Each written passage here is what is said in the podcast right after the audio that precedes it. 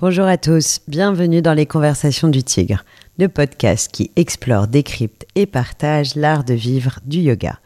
Aujourd'hui, nous allons parler entrepreneuriat, féminisme, résilience et bien sûr yoga, puisque je suis très heureuse de recevoir Céline Lazorte, la fondatrice très connue de Litchi. Bonjour Céline, bienvenue à la Maison du Tigre. Merci. Je suis très heureuse de te recevoir ici. Euh, Céline Lazorte est non seulement la fondatrice de Litchi et de MangoPay, donc 14 millions d'utilisateurs, 10 milliards de transactions, on y reviendra, mais elle fait également partie des 100 personnalités les plus connues dans le web en France. Tu as été élue d'ailleurs il y a quelques années femme d'affaires de l'année pour le prix Veuve Clicquot.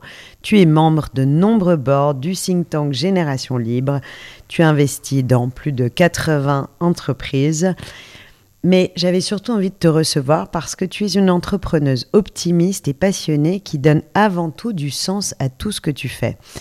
Et quand euh, tu m'as dit oui pour venir dans les conversations du Tigre, j'ai évidemment retracé un peu ton parcours et se sont dessinées de grandes qualités humanistes que sont la loyauté, l'audace, le sens de l'engagement collectif, mais aussi la fidélité et la capacité à créer des environnements vertueux. Et c'est surtout pour toutes ces qualités que je suis très heureuse de te recevoir aujourd'hui. Est-ce que tu peux, en quelques phrases, nous raconter ce parcours quand même incroyable de cette, euh, de cette création de Litchi? Avec plaisir. Bah, d'abord, merci beaucoup pour ton invitation. Et puis, je suis très euh, touchée de, de, de t'entendre parler de fidélité et de loyauté. On y reviendra, mais c'est effectivement des valeurs qui me sont très chères et que j'espère euh, euh, que ce sont des euh, valeurs cardinales exactement qui me, qui me guident. bah, j'ai l'histoire d'une entrepreneur qui a eu beaucoup de chance. j'ai eu beaucoup d'intuition.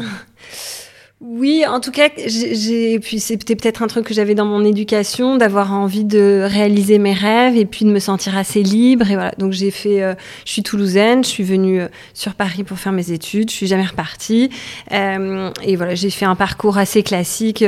Euh, D'abord classe prépa, puis école, enfin master 2 de gestion de projet informatique et après j'ai fait un master spécialisé en école de commerce. J'ai travaillé pendant toutes mes études à côté, c'était une valeur euh, fondatrice euh, pour mes parents de voilà euh, bosser aussi à côté.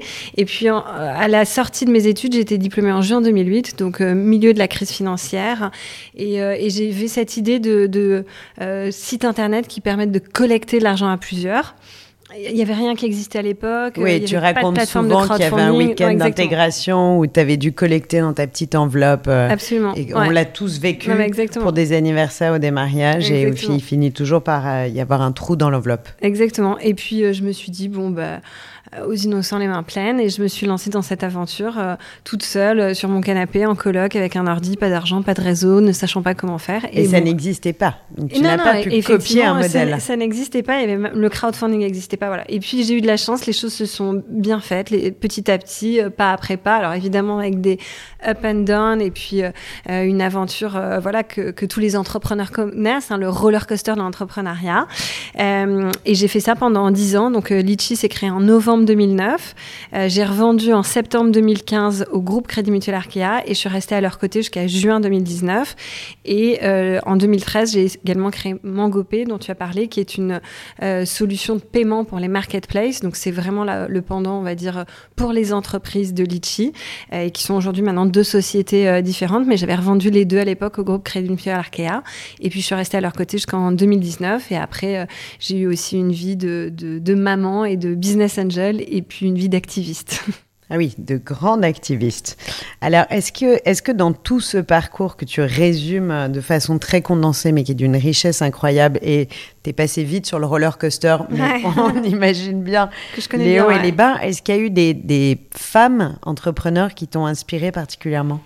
Oui, oui, bien sûr. Il y a, je pense qu'il y a plusieurs femmes qui m'ont donné le déclic en tête que c'était possible. Euh, je l'ai raconté plusieurs fois, mais adolescente, je me souviens très bien d'avoir vu un Capital euh, qui racontait l'histoire de Caramel, donc euh, un, un, logiciel pour recevoir ses mails. À l'époque, c'était assez innovant, créé par Oriane Garcia, exactement. Et je l'avais vu, je me suis dit, mais moi, je veux être elle. Enfin, ça m'avait vraiment marqué. Je devais avoir 15 ans ou quelque chose comme ça.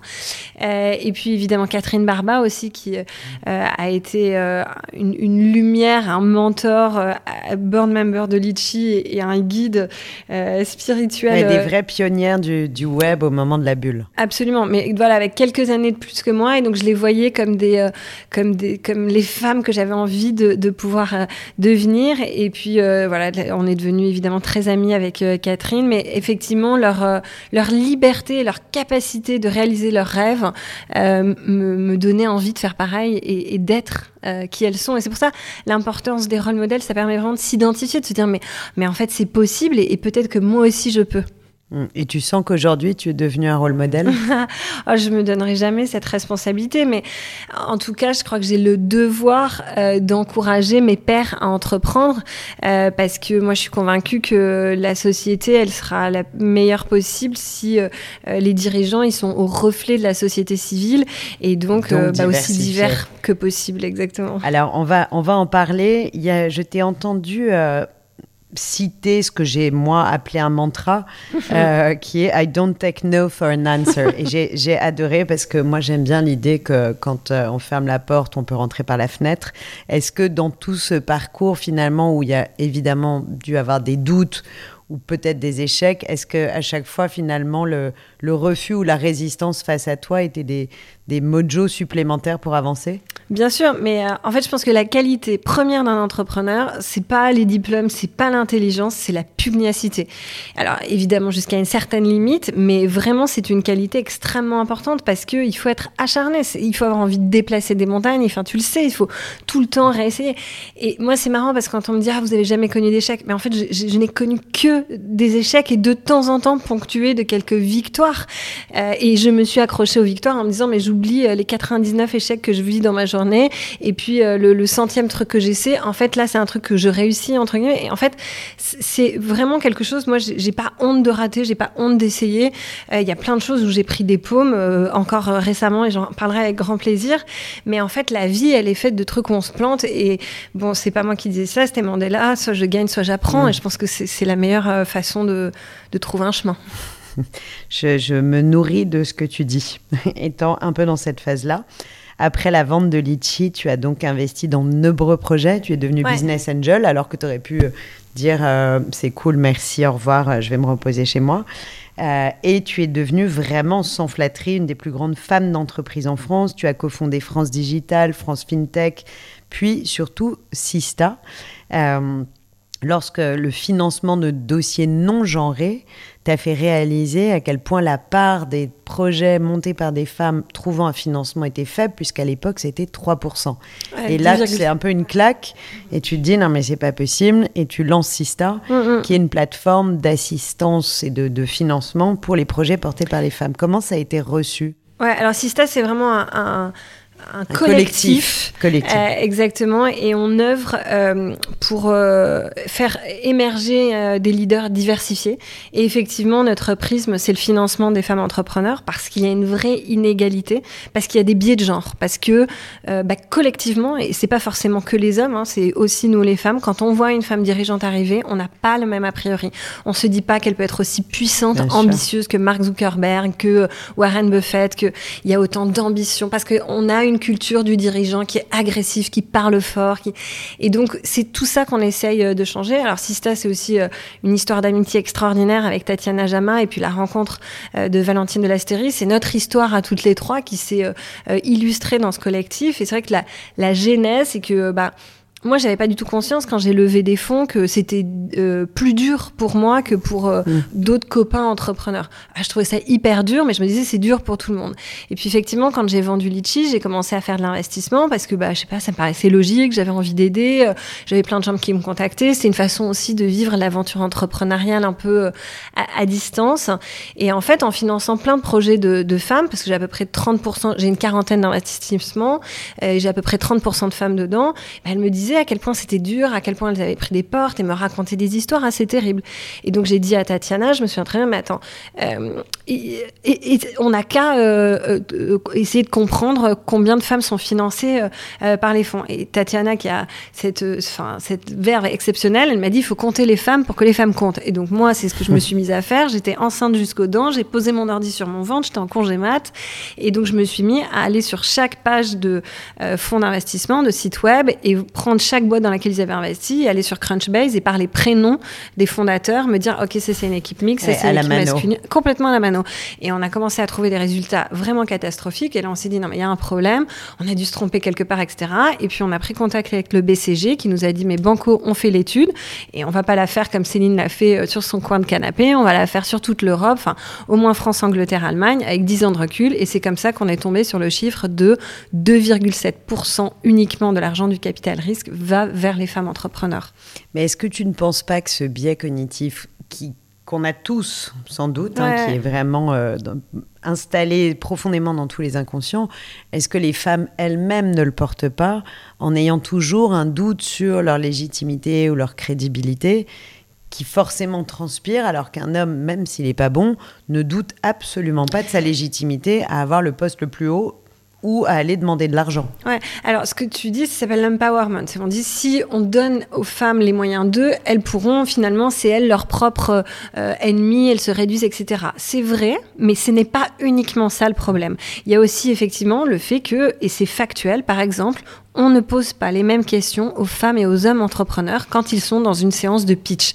Les hommes, on va les mettre dans une position de force. Donc on va leur demander de parler de leur réussite, de leurs ambitions, euh, de leurs profits, alors que les femmes, on va les mettre dans une position de faiblesse. On va leur demander de parler de leurs difficultés passées, euh, des pertes et ainsi de suite. Des équipes euh, de l'humain. Exactement. leur capacité à gérer l'humain. Il y a une super étude américaine, j'ai oublié le nom exact, mais c'était Heidi versus, euh, je sais plus quoi, un nom d'homme. Et en fait, euh, c'est un prof qui donne euh, un case study à ses étudiants. Il divise la classe en deux. C'est le même profil, la même histoire d'un investisseur et, qui, a qui réussit, etc. Et donc, pour la moitié de la classe, l'investisseur est un homme, et pour l'autre moitié de la classe, l'investisseur est une femme. Mais tout le reste, c'est exactement la même histoire. Et une fois qu'ils ont se sont appropriés le case study, il leur demande euh, s'ils admirent ou s'ils détestent euh, la personne. Et c'est très intéressant parce que l'homme, on l'admire et la femme, on la déteste. Et ça, c'est collectif. Donc ça, c'est des choses qu'il faut changer parce qu'effectivement, bah, on vit quand même dans une société euh, patriarcale ou en tout cas dont les schémas étaient quand même assez mmh. patriarcaux. il y a 100 ans, une femme pouvait pas être propriétaire d'une entreprise. Donc bah oui, forcément, il y a quand même, si tu connais l'histoire de la veuve Clicquot, elle s'est jamais remariée parce qu'elle avait peur de perdre son entreprise. Donc effectivement, on hérite d'une situation patriarcale, que petit à petit, euh, euh, les choses finissent par se rééquilibrer, mais c'est un effort collectif. Mais l'effort collectif, ce qui est intéressant, c'est qu'avec Sista, vous l'avez fait à la fois sur ce, collectif d'aide au financement, mais mhm. aussi sur euh, cette fameuse charte avec les recommandations simples qui permettent aux entreprises d'installer des quotas, parce qu'à un moment, tu le dis toi-même, on n'est pas pour, mais on n'a pas le choix. Mhm. Il n'y a que comme ça que ça peut, ça peut progresser. Et, quand tu dis aux gens qu'il faut créer des écosystèmes plus justes, sans ces biais cognitifs, avec une égalité, et ce que mm. tu disais tout à l'heure, avec une diversité qui soit représentative de la France, parce que c'est comme ça que qu'on va briser des plafonds de verre, qu'on va mm.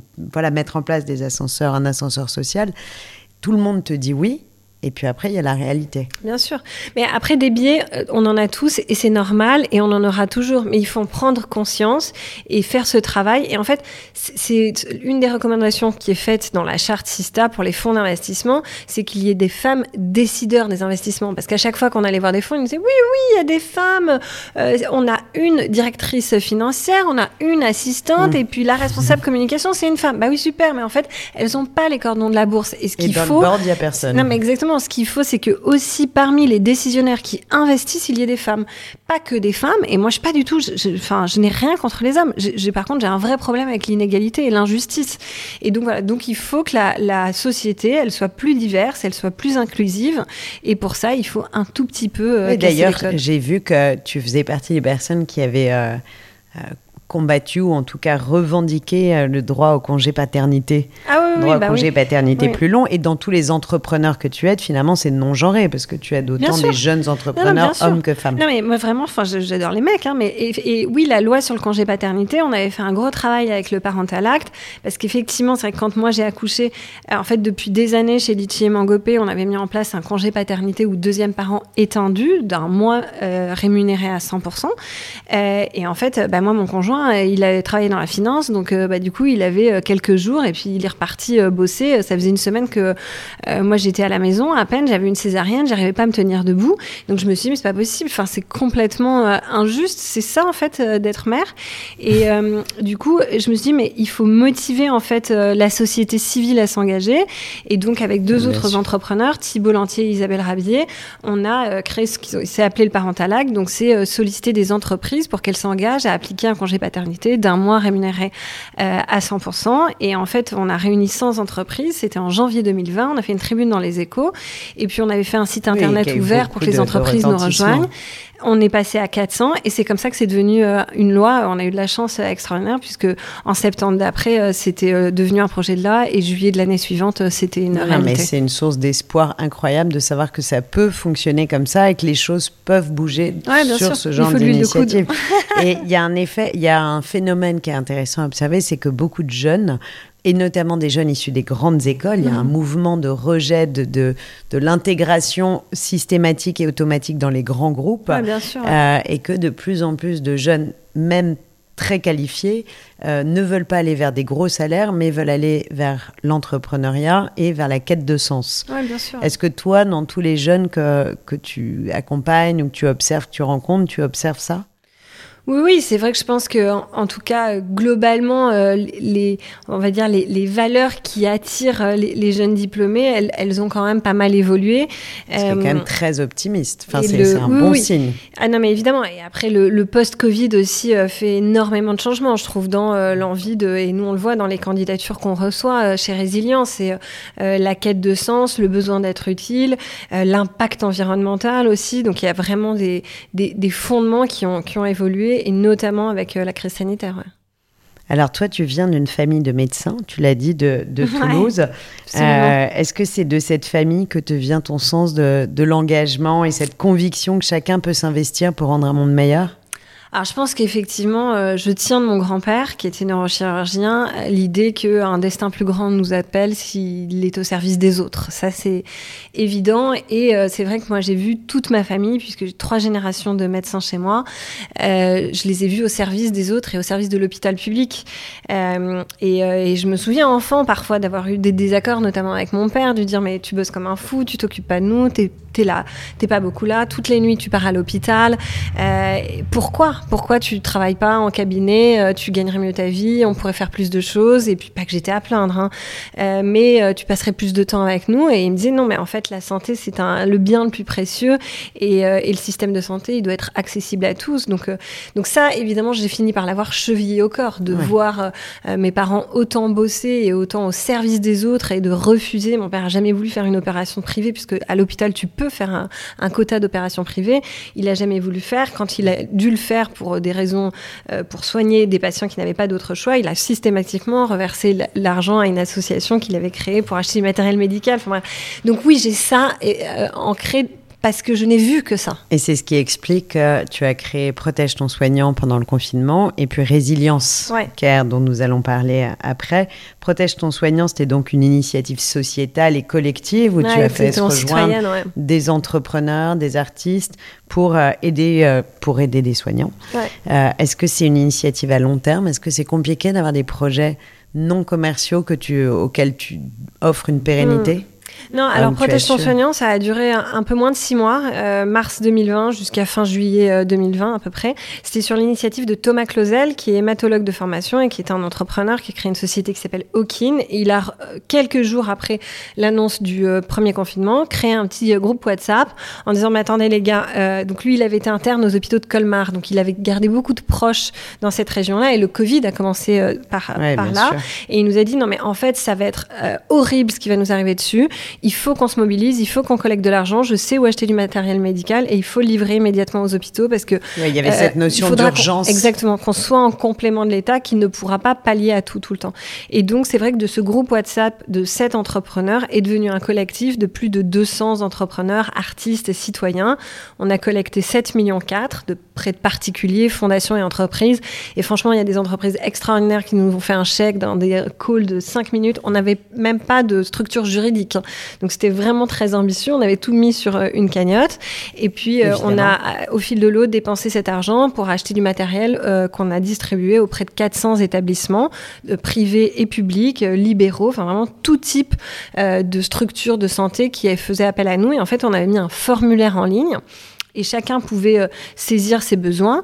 Euh, donc, par exemple, à la PHP, euh, un, groupe libéral mmh. d'infirmières en Corse, enfin partout en France. Et ça nous avait permis en fait de comprendre les évolutions de besoins de matériel en temps réel et donc d'anticiper pour faire de l'achat de matériel. Et donc, on a acheté des masques, des pousses seringues, ça permet d'équiper des lits de réanimation, des exosquelettes, par exemple. Mmh. On, on, en a acheté un pour pouvoir permettre, parce qu'il y a beaucoup de, pour les malades graves du Covid ou les Covid longs, de problématiques de kiné.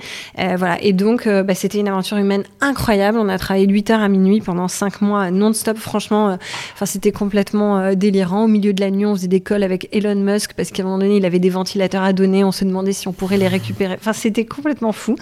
et c'était une aventure géniale. Et moi, ça m'a donné à ce moment-là, ça faisait un peu plus d'un an que j'avais arrêté Litchi. Et donc, j'étais dans une vie beaucoup plus cool, consacrée à mon fils et à mes investissements. Et puis là, ça a été un rebond personnel exactement, ça, a été, ouais, ça faisait un an et demi. Mais quand on voit la, que la, crise des hôpitaux a perduré euh, là, donc tout cet été 2022, euh, et ça a été, ça ne fait, ça va mieux, mais finalement ça va pas mieux. Ouais, ça va pas euh, ça mieux. Hein, il y a 30% de exactement. Euh, Est-ce que ça n'aurait pas eu du sens d'essayer de, de, de, prolonger, ou en tout cas que les fruits de cette initiative mm.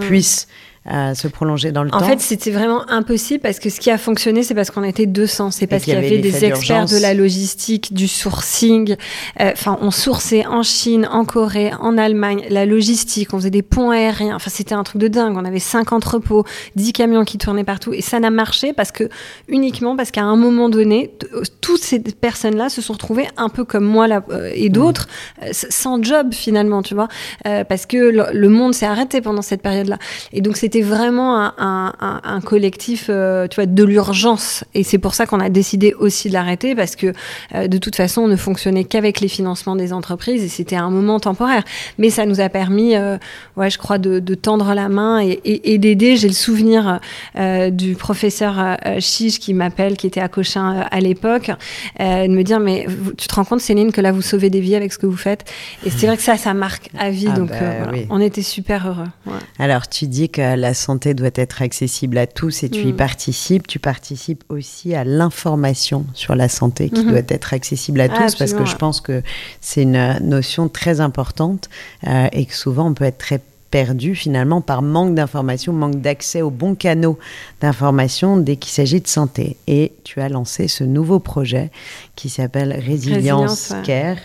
Euh, en partenariat avec l'Institut Gustave Roussy, qui est une application qui accompagne, qui est claire, qui renseigne les patients sur, enfin les patients et patientes atteints de cancer, sur, euh, en les accompagnant sur un chemin de résilience avec un suivi personnalisé et surtout un guide d'information euh, pour un peu débroussailler ce, ce, nouveau monde dans lequel on rentre quand on rentre dans le malheureusement quand se, se déclare un cancer euh, à la fois pour le patient, j'ai envie de dire, et à la fois pour les familles, pour qui ça peut être très nébuleux aussi quand tu accompagnes quelqu'un de, de malade. Je vais juste rappeler euh, la définition de résilience, parce que je trouve ça bien, on en parle beaucoup, mais c'est bien de rappeler ce que c'est. C'est l'aptitude à se construire et vivre en dépit de circonstances traumatiques, mais aussi la capacité de rebondir et de prendre un nouveau départ. Et ce qu'on aime finalement dans cette définition de la résilience, c'est qu'elle se pose aujourd'hui et elle se pose aussi pour demain. Mm, mm. Et elle projette dans un futur. Alors raconte-nous ce, projet de résilience. Bah, résilience est né de, de, cette histoire de protège ton soignant et puis de, ma, mon amitié avec euh, Jonathan Benamou. Euh, on a le même parcours euh, avec Jonathan. Il est entrepreneur aussi. Il avait fait une première aventure extraordinaire dans les RH. On s'est retrouvés ensemble dans l'aventure de protège ton soignant à travailler comme des fous. Et ça nous a donné l'envie de réentreprendre et de le faire ensemble. parce qu'on a constaté qu'on prenait beaucoup de plaisir à travailler ensemble et qu'on était très complémentaires. Et on s'est dit, mais en fait, le, secteur de la santé, il y a plein de choses à faire et on peut être au service des patients et des soignants grâce au digital. Et c'était un peu ce qu'on avait touché du doigt avec Protège ton soignant. on a choisi la cancérologie parce que c'est la seconde cause de mortalité dans le monde, le cancer, et ce sera et c'est la première dans les pays euh, occidentaux qui a une émergence, une explosion du nombre de cas de cancer et qu'on a tous été euh, touchés de près ou de mmh. loin, malheureusement.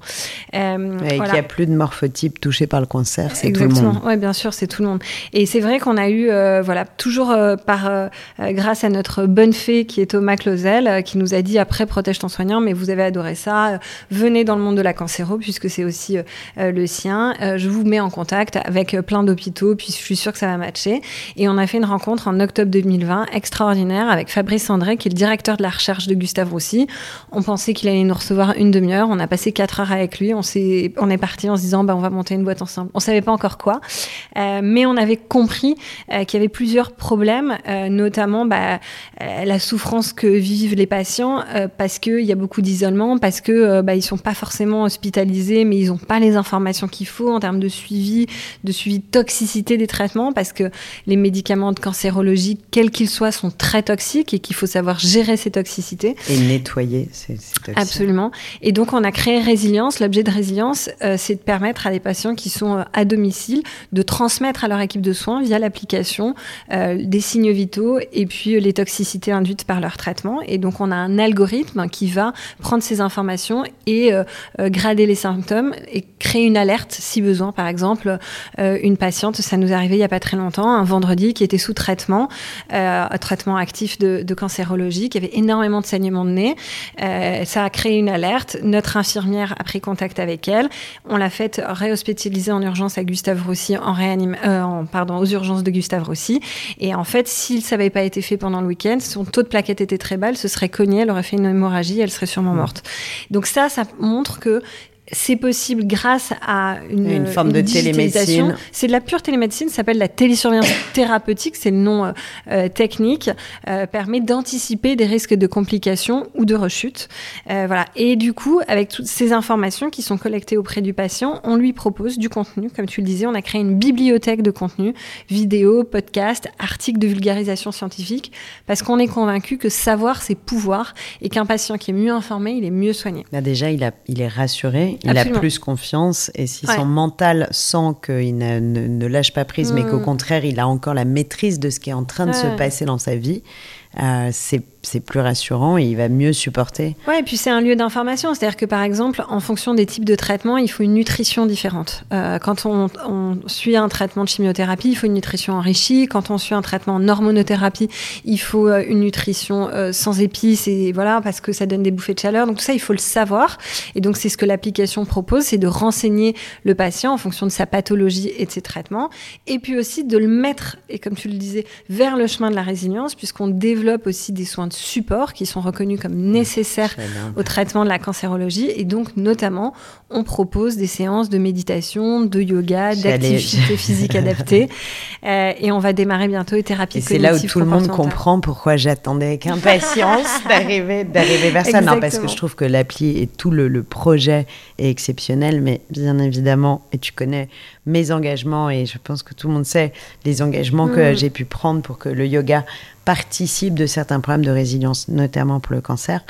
Euh, et donc, vous, vous, avez, vous proposez ça et vous mesurez l'impact de cette proposition de, de euh, thérapie psychocorporelle douce, euh, notamment le yoga et la méditation, et vous êtes capable aujourd'hui d'en parler avec des résultats concrets. Ouais. Alors pour le moment, c'est des résultats qui sont issus de focus group. Euh, on travaille sur euh, une étude clinique. Donc ce qu'on avait fait par exemple pour la méditation, c'est qu'on a construit le programme de méditation avec deux chercheuses de Gustave Roussy, donc Inès Vass-Louis et Maria-Alice Franzoy. On s'est notamment euh, appuyé sur des travaux qui avaient été faits à UCLA. et donc le programme de méditation qu'on a monté, c'est un programme de six semaines qui est fait un mix entre des lives et des podcasts qui sont enregistrés, qui ont été créés par une instructrice de méditation. Et donc, ils permettent, avec aussi un groupe d'échange euh, pour les patientes et patients qui démarrent ce programme, et donc qui permet, a priori, c'est les résultats du focus group, bah, d'améliorer la qualité de sommeil, euh, un sentiment de bien-être général, euh, réduire l'anxiété, potentiellement les bouffées de chaleur. Et ce qu'avait prouvé le programme de UCLA, et j'espère que dans quelques mois on sera capable de le prouver aussi, c'est une réduction du risque de la dépression pendant les six mois qui suivent le programme. C'est-à-dire que même si tu t'arrêtes après six semaines de méditation, en fait, les effets perdurent pendant longtemps. Et le problème de la dépression, c'est qu'un patient qui est dépressif, il risque d'arrêter son traitement. S'il arrête son traitement, eh ben, il, y a moins de chances de survie. Euh, et puis, il y a aussi les toxicités euh, des traitements qui sont donnés à un patient dépressif. Malheureusement, la moitié des patients aujourd'hui en cancérologie en France, on leur prescrit des antidépresseurs. Voilà, donc on est convaincu euh, que la méditation, notamment, peut être un soutien pour les patientes et patients qui ont envie d'être dans cette démarche. Et donc, c'est vrai que les résultats des premiers groupes qu'on a fait étaient extrêmement positifs et donc euh, nous encouragent euh, à continuer. Et on fait la même chose avec l'activité physique adaptée. Donc, c'est des cours de sport adaptés en fonction des problématiques et des besoins euh, des patients et des patientes. Donc, tout ça, on le fait en online. on fait des lives de yoga et on va démarrer une réflexion autour d'un programme de yoga, j'espère avec le tigre. et puis, on fait des groupes de parole aussi, des groupes de discussion parce que c'est évidemment hyper important. Et à partir du mois d'octobre, on va démarrer des thérapies cognitives euh, comportementales et de la gestion euh, les de, TCC, émotionnelle. Exactement. Et vous, avez, vous allez après euh, élargir à d'autres hôpitaux? Alors, on est déjà dans plus d'une vingtaine euh, d'établissements. on n'est pas qu'à Gustave Roussy, euh, bien au contraire. On est en, Belgique, par exemple, à l'hôpital Jules Bordet, qui est un peu l'équivalent de Gustave Roussy. On est aussi dans des CH euh, ou dans des établissements, des cliniques privées. On est par exemple au CH de Valenciennes, à la Côte Basque. voilà. Donc, on se développe partout. On a initié, évidemment, on a créé Résilience avec Gustave Roussy, mais notre déploiement, il se fait partout en France. Et donc, aujourd'hui, on est à peu près dans une vingtaine d'établissements et on a passé la barre des 1000 patients euh, télésurveillés, puisque c'est le nom technique mm. euh, de notre métier, euh, sur résilience. Et donc, on est super heureux de voir les résultats. Et notamment, c'est marrant parce que dans les contenus qu'on propose, ce qui est le plus utilisé, c'est la méditation. Bien sûr. Bah, la méditation, c'est accessible à tous et c'est facile de s'y mettre. Ce qui est difficile, c'est de continuer. de tenir. Est-ce que vous avez eu des résistances de certains médecins ou de certains euh, personnel soignant par rapport à l'introduction de toutes ces méthodes? Est-ce qu'il y a encore... je sais que oui et non, mais est-ce que tu as eu à affronter et à développer un pouvoir de conviction pour essayer d'emmener tout le monde dans, le, dans ce bateau avec ces, ces, propositions alternatives? Alors c'est vrai que euh, à Gustave Roussy, ils sont assez euh, précurseurs euh, d'abord en génétique, en digital, dans les médecines alternatives. on a fait le choix avec eux, et ça c'est un, fondement de résilience, de ne travailler que sur des techniques qui sont scientifiquement prouvées. Donc, oui, aujourd'hui les neurosciences ont énormément contribué au développement de la méditation. Oui, ouais, absolument. Donc c'est vrai que bah, la méditation, il y a déjà eu beaucoup de programmes de tests. je parlais de ce programme à UCLA avec des résultats scientifiquement prouvés sur euh, des études randomisées. Donc c'est un travail scientifique euh, de, qualité qui permet de prouver les résultats. Euh, même chose pour le yoga, même chose pour l'activité physique. Par exemple, les choses qu'on ne fait pas, bah, c'est typiquement tout ce qui est breathing technique où il n'y a pas de, il n'y a, pas de preuve scientifique. Alors la cohérence cardiaque, bon, ça fait partie de la méditation, mais il y a des choses de breathing technique, ce genre de choses là. ouais, exactement. On ne fait pas parce qu'il n'y a pas eu de preuve scientifique mmh. réelle d'un impact sur les patients beaucoup de, de, centres aussi qui accueillent de la sonothérapie, euh, tout ce qui est soins par les, les, diapasons. Euh, on va aussi euh, de plus en plus voir apparaître ce qui est chromothérapie. Mm, mm, mm. et tant mieux parce que petit à petit, en fait, chacun enrichit les autres. On sait qu'il peut y avoir beaucoup de marches avant et des marches arrière, comme ce qui se passe en ce moment avec la naturopathie. Je ne sais pas si tu es au courant de. Mais voilà, il y a eu la naturopathie a pris une grande place et là mmh. commence à être très critiquée. Il y a eu pareil avec la sophrologie. Donc, ça fait partie de la vie, finalement, du cycle de vie euh, d'une nouvelle technique avant qu'elle et le yoga l'a vécu. Et, et aujourd'hui, tant mieux. Je suis tellement heureuse d'imaginer que le yoga et la méditation ont leur place sans réserve, bien sûr. sans réserve dans le soin et accompagne. Et c'est bien pour ça que pendant le confinement, on a eu ce combat en disant mais les Français n'ont jamais eu autant besoin de booster leur défense immunitaire, n'ont jamais eu mm. autant besoin euh, de, de, prévention mentale et physique, et vous fermez les salles de yoga. C'était, c'était, c'était un scandale. Hmm. Non, mais c'est vrai que par exemple, tu vois, le sport, l'épreuve qu'il y a, c'est que le, le, sport et l'activité physique adaptée réduit le risque de enfin, rechute d'un cancer. Donc ça, ce sont des éléments fondateurs. Et pour répondre à ta question, est-ce qu'on a eu des réticences? On a eu, c'est vrai que Gustave Rossi était extrêmement novateur et donc a beaucoup impulsé. Je pense que c'est pas vraiment de la réticence parce que la plupart des médecins qu'on rencontre disent, bah, en fait, si ça fait du bien aux patients, tant mieux. Mais en tout cas, eux n'ont pas le temps pour pouvoir, tu vois, le, partager euh, aux, patients. On avait fait une petite étude. Euh, si un oncologue français, euh, il recevait tous les patients qu'il suit une fois par trimestre, il devrait faire 120 consultations par jour. Donc, en fait, il y a un problème d'offre et de demande. Et c'est pour ça aussi que notre réponse, elle est juste. C'est qu'en fait, on peut, grâce au digital, proposer une expérience qui soit plus personnalisée et plus humaine pour le patient. Donc, en fait, c'est pas le rôle de l'oncologue de d'accompagner le patient sur la partie, enfin, sur ces parties-là, mais c'est le rôle de d'autres soignants et celui de résilience notamment. Bon, maintenant, vous comprenez mieux pourquoi euh, j'ai parlé au début de, de l'interview des qualités de Céline. Et chacun aura compris quand je parle de qualités humanistes, d'audace et d'engagement collectif, euh, ce n'étaient pas des mots lancés en l'air. Je voudrais juste revenir un peu sur ton, ton enfance et ta vie finalement au quotidien parce que tu es à la fois engagée, maman, entrepreneur et vous allez le découvrir, Yogi, évidemment. Euh, tu disais tout à l'heure que euh, toi, ton rêve d'enfant, c'était une vie libre et, joyeuse. Et je t'avais même entendu dire que tu voulais être une super héroïne, ce que tu es devenue, à mon sens. Euh, et tu as parlé de l'environnement dans lequel tu as grandi. On sent que c'était un environnement très bienveillant et très à l'écoute, où tu as dit qu'il n'y avait pas de, forcément de recherche de performance, mais en même temps, c'était une famille, si j'ai bien compris, dans laquelle le, le travail était extrêmement présent. tu l'as dit sur ton papa. Euh, et toi, tu as fait mille petits jobs dans ta, dans ta jeunesse qui t'ont un peu donné le sens de l'engagement, de la contrainte, de la discipline. Enfin voilà, quelque chose de très relié, des valeurs reliées au monde de l'entreprise qu'on ne perçoit pas forcément à 15-16 ans. Euh, aujourd'hui, quels seraient tes conseils euh, Tu vois, parce que c'est finalement ce qui a fait peut-être aussi ce côté touche à tout et très engagé. Comment tu perçois le, cette éducation avec le recul que tu as maintenant d'être une jeune maman Non, mais c'est vrai que j'ai eu beaucoup de chance euh, parce que c'était de, de le, les engagements de mes parents euh, étaient un vrai modèle. Je repensais en fait en, t'écoutant, tu disais oui à 15-16 ans, mais en fait moi j'en ai pris conscience même beaucoup plus jeune parce que donc ma maman était cardiologue, mais en parallèle elle avait des magasins Benetton à Toulouse. Et, mais même le 24 décembre, à 19h30, on était encore au magasin. Quoi. Et c'était plus important de vendre un pull de plus que d'arriver à l'heure euh, pour la dinde.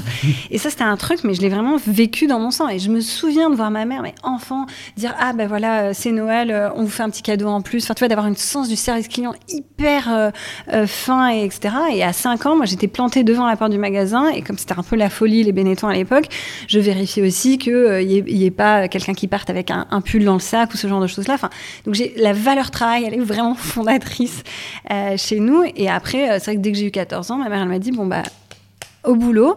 Donc, euh, j'ai travaillé au magasin, j'ai fait du babysitting, j'ai été agent administratif à la mairie. Enfin, vraiment, j'ai fait tout, tout, tout ce qui était possible et inimaginable. Et, et ça ne me viendrait pas à l'idée autrement. Et c'est vrai que mon fils est petit, il a 3 ans et demi, mais je trouve que. Mais dans deux ans, il va bosser. non, mais c'est ça. Mais je lui dis déjà, pour avoir des sous, mon vieux, il faut bosser dur. Non, mais bon. Évidemment. parce qu'en fait, et c'est vrai que ma mère me disait toujours, mais en fait, ton enfin, tu vois, le plus grand pouvoir que tu puisses avoir, c'est ta liberté. Et pour être complètement libre, il faut être libre financièrement. Et donc, c'est pas une question de gagner de l'argent pour gagner de l'argent, c'est juste de, pouvoir assumer euh, tes envies et tes rêves. Et je trouve que c'est en fait le plus grand cadeau euh, qu'il m'ait donné. Et, euh, donc ça, évidemment, je leur en suis très reconnaissante. Après, c'est vrai que je les ai vus bosser très très dur aussi. Mmh. Alors, au-delà de la transmission de ces valeurs familiales qui sont évidemment hyper euh, présente dans tout ton parcours. Euh, tu es une yogi assidue, mhm. tu pratiques le vinyasa, le kundalini. Est-ce que, est que tu as senti que le yoga avait vraiment euh, un rôle à jouer dans, ton, dans cette multiplicité de facettes que peut prendre ta vie, dans laquelle il y a quand même beaucoup de, de, qualités et de soft, de, ah, de soft skills pardon, qui apparaissent, euh, l'audace, la créativité, enfin, euh, tu les as et tu les fais vivre, ces qualités. Est-ce que le yoga t'aide dans toutes ces facettes de ta vie? Alors, j'ai commencé euh, le yoga il y a une dizaine d'années. J'ai eu un rapport euh, qui a évolué. Parfois, j'en ai fait énormément, parfois un peu moins. Mais en fait, y a, ce que j'aime, c'est la philosophie yogi. C'est le, c'est ce cette idée que je, dont je suis en perpétuelle recherche, hein, mais, mais de l'équilibre en toi et avec le monde extérieur et avec les autres. Et essayer de pas être trop dans le jugement, essayer de pas être trop touché par ce qui se passe à l'extérieur. Euh, voilà. Donc cette espèce d'apaisement euh, dur. chacun et chaque chose à la bonne distance. Exactement.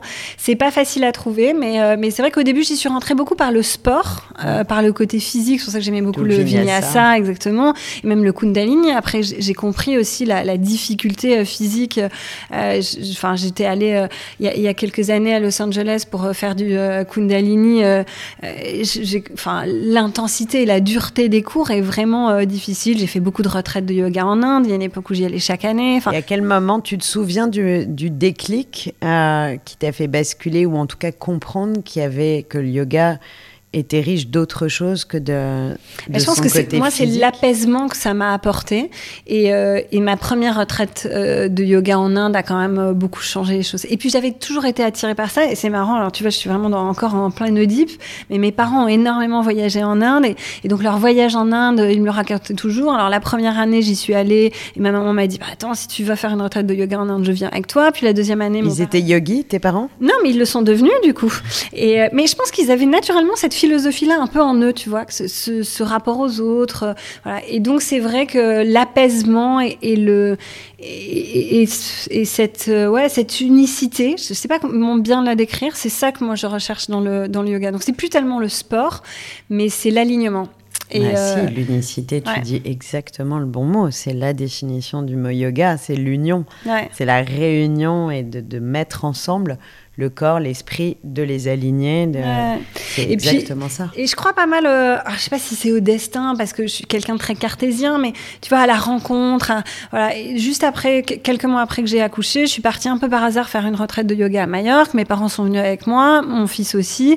Et puis j'ai rencontré une prof de yoga extraordinaire, Rachel, qui petit à petit, elle a transité vers de la méditation. Et en fait, les retraites sont devenues plutôt des retraites de méditation que des retraites de yoga. Je dis, ah bon, bah, sympa, je fais avec toi. Et c'est devenu notre coach, euh, c'est la coach de, résilience. exactement. Et en fait, je, crois à la rencontre, je crois un peu à. Ouais, je suis de nature extrêmement optimiste, donc tu vois, il faut toujours tirer le fil, tu sais jamais où il peut euh, mener. Et donc, c'est vrai que dans le yoga, ce que je recherche, ouais, c'est cette unicité, je crois. Et, euh, et, mon fils adore, on en fait un petit peu euh, ensemble et tout, c'est trop mignon. mais aujourd'hui, c'est plus la méditation qui m'intéresse. Et le fait de pouvoir la proposer à des personnes malades autour de toi et de, finalement de relier ces deux mondes, à la fois le monde médical et le monde de la méditation. Et tu vois, comme je, je te disais, j'adore le Kundalini. Quand j'ai été enceinte, ça m'a fait, enfin, c'était euh, nécessaire. J'en faisais deux fois par semaine et vraiment, c'était euh, mon alignement. Euh, et donc, j'ai été accompagnée par une prof de Kundalini qui était doula aussi. Et ce qui peut être antinomique pour quelqu'un qui est aussi cartésien que moi, qui a été, tu vois, éduqué par des parents Mais médecins. C'est ce que pensent les gens qui ne pratiquent pas, que c'est antinomique et souvent souvent, il y a beaucoup de gens qui me disent Non, mais moi, je suis trop cartésien pour faire du yoga, je suis trop speed, je suis trop ceci. Tu sais, chacun se, ouais, se autoplace dans une petite boîte avec des schémas bien sclérosants. Alors finalement, si tu ouvres juste un petit côté de la boîte pour aller voir dehors ce qui se passe, tu te rends compte que ta beau être cartésien, le yoga te parle. Enfin, moi, ce qui m'est arrivé il y a 25 ans, et le yoga m'a parlé. J'étais très cartésienne. Et tu parles de, de, ton fils qui fait du yoga avec toi, et j'avais justement envie qu'on parle un tout petit peu de pédagogie euh, et justement de ces fameuses qualités ou soft skills euh, que toi tu es finalement qui ont fait aussi, je pense, la, beauté de ton parcours et le succès de ce parcours. Merci. Euh, non, mais c'est vrai, je le pense sincèrement, ça, ça me touche beaucoup ces qualités et je trouve que finalement elles sont assez absentes de l'école parce que j'ai mmh. aussi des jeunes enfants et je trouve pas que on cherche à leur enseigner ces, qualités-là. Comment est-ce qu'on peut, comment on peut avancer vers ça? Quels seraient les bons schémas, tu vois, d'éducation positive? Bah alors moi je enfin tu vois je saurais pas définir mon mode d'éducation. Je sais pas s'il est à l'extrême de l'éducation positive, mais en tout cas il est il est dans le dans le coaching quelque part. En fait j'ai envie de rendre mon fils le plus autonome possible et le plus heureux et, quelque part libre. Donc, euh, tu vois, c'est des trucs bêtes, mais euh, bah, s'il renverse son verre d'eau, c'est pas qu'il a envie de le faire pour m'ennuyer, c'est parce qu'il apprend et qu'il a une motricité, qu'il se développe, etc. Et en fait, ça, je crois que c'est des choses aussi que nous, on doit changer, tu vois, en tant que parents, parce que on a connu un mode d'éducation hyper différent, euh, un peu plus un peu plus dur quand même. Et, et donc euh, voilà, moi j'essaie de le comprendre et de le guider. Euh, J'avoue que tu vois, laisser un bébé pleurer, c'était impossible pour moi. Enfin, il y avait des trucs. Euh, bah ouais, c'est comme ça. Non mais hein? Ça c'est très personnel. Non mais c'est vrai. Mais bon, c'était des choses pour moi. S'il pleure, c'est qu'il a un besoin, quoi. Et euh, bon voilà. Donc non, je sais pas de façon plus générale. Je pense qu'il faut les sensibiliser. Je crois qu'il faut, on peut tout dire. C'est la façon de le dire. Il y a évidemment des mots qu'on peut utiliser qu'à un certain âge etc. Mais ils sont, ils sont, ils sont tous sauf euh, idiots, les enfants. Ils ressentent énormément de choses. C'est des, enfin, on peut leur parler, même tout bébé, je pense que ils, comprennent très bien. Et, euh, donc ouais, j'essaye d'être le plus honnête possible avec euh, mon fils, avec euh, les mots adaptés qu'il faut, mais surtout pas de non-dit quoi. Je trouve que c'est une énorme connerie et que ça, on a encore pas mal dans notre, tu vois, éducation. Je vois souvent des, parents, ça, ça me choque toujours, parler des enfants devant eux comme s'ils n'étaient pas là. C'est un truc que je comprends pas. Bah, en fait, il est là, c'est un être humain, adulte en devenir, certes, mais bon, c'est quand même un être humain. Qui, Alors qu'il faut lui laisser le temps d'apprendre aussi à se connaître soi-même. Et d'ailleurs, c'est quelque chose que je t'ai entendu dire, c'est que ça prend une vie, mais c'est indispensable d'apprendre à se connaître. et, ça, et il faut leur donner ces clés-là, tout ce que tu dis, l'honnêteté, le discours, etc. C'est peut-être ça les bons outils pour que cette jeunesse comprenne que ça fait partie des des rôles indispensables. Et je crois vraiment, on revient sur l'idée du rôle modèle que, que, tu as, que tu portes, euh, que ce sont des personnes comme toi qui peuvent justement accompagner ces mouvements assez doux, parce que ce n'est pas révolutionnaire, mais c'est petit à petit de planter des graines pour qu'il y ait dans l'éducation des parents, des accompagnants, des écoles, parce que tout ne doit pas reposer sur l'école, mais, ah mais, cette idée de, de voilà, de donner des clés pour euh, apprendre à se, connaître et se comprendre soi-même. tu vois, c'est marrant parce qu'il me dit, je fais une petite anecdote, mais de temps en temps, il me dit Attends, maman, je fais quelques respirations et j'arrive. ouais, je me dis Là, j'ai gagné un truc quand même. J'adore. Et après, je dis, ça va? Il me dit Oui, ça va mieux. ça me fait très plaisir d'entendre ça. J'ai une dernière question pour toi, Céline, parce qu'évidemment, on pourrait parler de, yoga et de santé euh, pendant des heures. Euh, on a traversé euh, cette crise majeure et, j'ai bien peur qu'on ne puisse pas le, mettre au passé. Et ça a énormément désorienté tout le monde. Les gens n'avaient plus de repères, les repères spatio-temporels. On savait plus ce qu'on avait le droit de faire, ou quoi, comment. Alors toi, ta réponse, ça a été de te remettre dans l'action immédiatement avec le hashtag protège ton soignant. Euh, d'autres se sont réfugiés dans le, dans le vide. Aujourd'hui, on voit bien que voilà, il y, a quand même un, climat euh, compliqué euh, pour tout le monde, quel serait toi ton conseil euh, voilà, et je le demande à chacun de mes invités.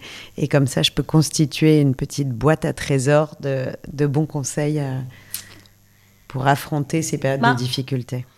Peut-être que je vais en donner deux un peu différents. S'il y a dans tes auditrices et auditeurs euh, euh, des personnes qui ont envie d'entreprendre, je les, les, pousserai au maximum à essayer. Parce qu'en fait. Euh, Même maintenant, alors ah, que. Non, surtout maintenant. C'est le meilleur moment pour entreprendre parce qu'en fait, les cartes sont rebattues. J'ai créé Litchi au milieu de la crise financière, résilience au milieu de la crise sanitaire. Parce qu'en fait, c'est des opportunités géniales. Et je pense que la vie d'entrepreneur, c'est vraiment une vie qui est parfois difficile. Alors, non, il y a un métier beaucoup plus dur, mais qui est parfois dur, mais euh, qui est tellement riche que, en fait, on en ressortira pas forcément plus riche financièrement, mais en tout cas plus riche intellectuellement, émotionnellement. On apprend énormément. Et puis, il y a rien de mieux que d'essayer de réaliser ses rêves, quoi, dans la vie. Et de façon plus générale, euh, quelque chose que je m'efforce de faire, sur laquelle je suis absolument pas euh, parfaite, mais c'est essayer d'être dans l'instant présent un peu quoi. C'est quand même tellement plus simple. Ça, évite le côté je suis en permanence en train de projeter des problèmes, des trucs, des machins. C'est essayer de prendre le plaisir d'être ensemble, prendre le plaisir ensuite euh, de marcher dans la rue, de retrouver son enfant, de retourner bosser, de d'être là. En tout cas, moi, je peux te dire que toi, tu as réalisé ton rêve d'être une super héroïne et je le pense sincèrement. Merci, Elodie. Merci infiniment d'être venue partager ton parcours, ta sagesse et ta, ta joie de vivre, ton positivisme avec nous. Merci à tous d'avoir suivi cette conversation du tigre. J'espère que ça vous a inspiré, fait sourire et enrichi surtout. Et surtout, prenez soin de vous. À bientôt pour un nouvel épisode. Merci Céline. Namasté. Namaste.